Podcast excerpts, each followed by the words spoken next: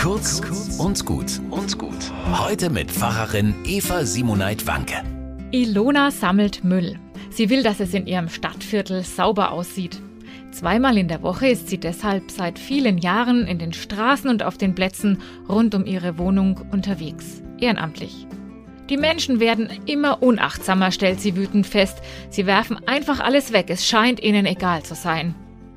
Ich bewundere Ilonas Energie und ich merke, seitdem ich von ihr gehört habe, achte ich auch wieder selbst mehr auf das, was so um mich herum auf der Straße landet. Ich bücke mich, suche einen Mülleimer. Die Pandemie hat deutliche Spuren hinterlassen. Sauber machen ist die eine Sache. Noch besser wäre es natürlich, erst gar keinen Dreck zu hinterlassen. Damit könntet ihr zeigen, dass es euch eben nicht egal ist, wie wir miteinander umgehen. Beweist es, Ilona. Hallo Ilona, magst du bei unserem Kuchenwichteln quer durch alle Straßen mitmachen? Und jetzt im Frühling wollen wir Blumenfee spielen. Einfach mal still und heimlich der alten Dame von nebenan ein Blümchen vor die Tür stellen? Hey, machst du mit, Ilona? Mal Blümchenfee sein statt Müllfrau?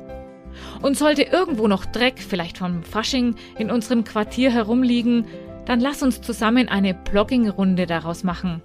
Joggen und Müll sammeln. Mal ganz sportlich und gemeinsam. Du musst ja nicht immer alleine losziehen. Na, jetzt staunst du, Ilona, was bei uns möglich ist, oder?